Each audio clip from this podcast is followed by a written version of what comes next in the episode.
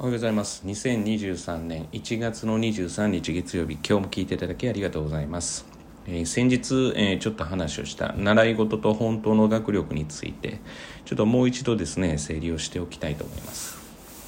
あのまあこれからどんな能力をつけたいのかっていう時に、まあ、よく言う、まあ、国文科省が、まあ、こうやって言ってるものとかまあ例えば何ですかねまあ、別に勉強に限らず、えー、厚生労働省がこう言ってるからとか、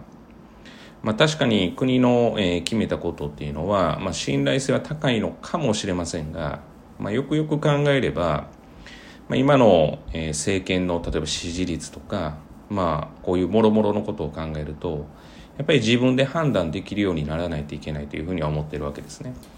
で私自身はその入試の制度とかはまあそういうよく言うお偉いさんが決めることだとは思うのでその制度に関してはきっちり理解しないといけないけれども、まあ、例えばそこをクリアしたからといって果たして今後その子どもたちがですね、えー、社会に出た時に、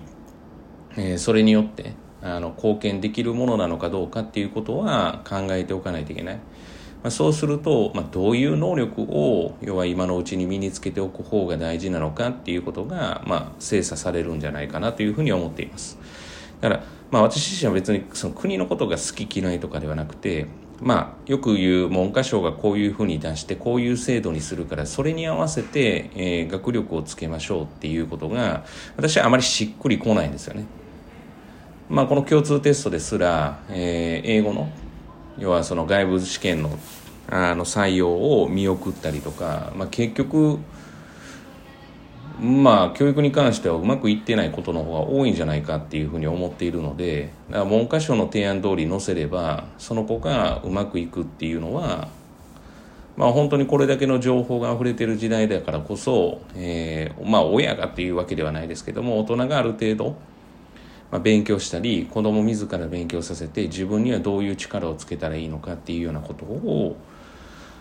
まあ考える必要があるのかなっていうふうに思っています。だから別にこの習い事がいい悪いはないんですよ。言ってみたらその子がつけたい能力とか、まあ、親がつけたい能力っていうのはあまり好きではないんですけれども、まあ、幼児期っていうのはどうしても当然親御さんの影響が多大なものなので、まあ、こういった能力をつけさせておきたいとかまあ、つけさせておきたいという、まあ、言い方をするとちょっとだいぶ上からになるので、まあ、使えつけさせておきまあそれしかないのかな、えー、っていうような、まあ、つけておきたいとか。っていうようなことを考えて要は、まあ、習い事はさせるべきではないのかな。べきもおかしいですね。な習い事はさせた方がいいのではないかなっていうふうに個人的に思っています。塾に通わしたら成績アップだろうと思いつつも成績アップ以外にどんな力つけたらいいんだろうとかまあ、もしくはそういう提案をしてもいいと思うんですよね。だからまあ一部の保護者からは受験だけに、えー、通用するものではないものっていうことを私はあの受け承ってます。受験だけに、えー、要は、まあ、高校受験とか受験だけに必要な能力以外も要はつけてほしいというふうに言われたりしているので、まあ、例えばそれが、まあ、本当に考える力であったりとか、まあ、それがこう養える場所なのかまあ、ただただ塾には成績だけ上げてほしいというのも一つだと思いますし、まあ、例えばダンス教室に通ったら、まあ、ダンスが上手くなることもそうだけれどもおそらくその裏側で例えばリズム感をつけてほしいとか、まあ、例えば、えー、っとまあ、個人のダンスでなければ、えー、集団行動を身につけてほしいとかだからまあそういったものがそこで叶えられるかそういったまあ能力がそこで叶えられるかどうかも、まあ、習い事の一つの基準ではないのかなっていうふうに思います。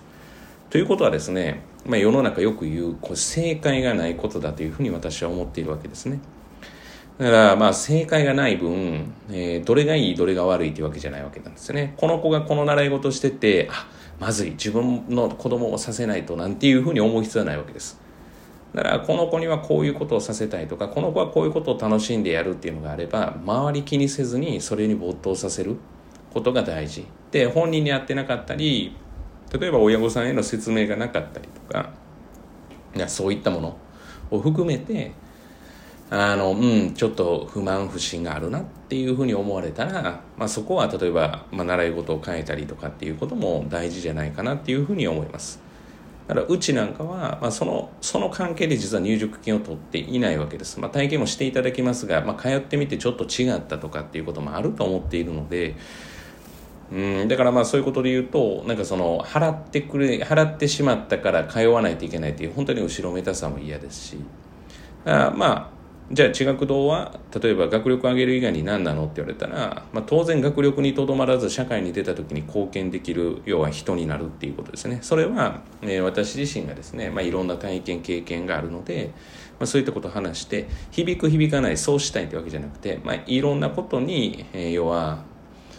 こう関心を抱いてほしいなっていうふうに思いながらやっています。まあ、あとは自分がどういうふうにあるべきかっていうことを子どもたちに見てもらうっていうことが大事じゃないかなっていうふうには思っています。だからまあなんか取ってつけたようにまあ当然受験のもう間近の高校受験とか大学受験だったら話は別ですけれども、まあ、それ以外であればやっぱり考える力っていうのは絶対つけたいなと。だからどんなことでも見聞き自分でして難しい書物であっても読み切ってそれがどういうものかを理解して制度を理解する。世の中の、まあ、枠組みの大半は賢い人によって作られてて難しい文章で作られているのでだからそう考えるとその難しい文章を読み解くことで自分がまあ生きていく上で損をしないって言ったら変ですけれどもまああの騙されないということもまあ大事じゃないかなというふうには思います。まあ騙す側に回ってはいけないですけれどもね。というのが習い事です、まあ、習い事はできればですねその、まあ、能力を何をつけたいかっていうことでで本人も楽しみながらできるっていうことで選んでもらう方がいいんじゃないかなと。でそれは私は国の指針とかっていうよりも自分でご自身で考えているものがいいんじゃないかなっていうふうに思っています。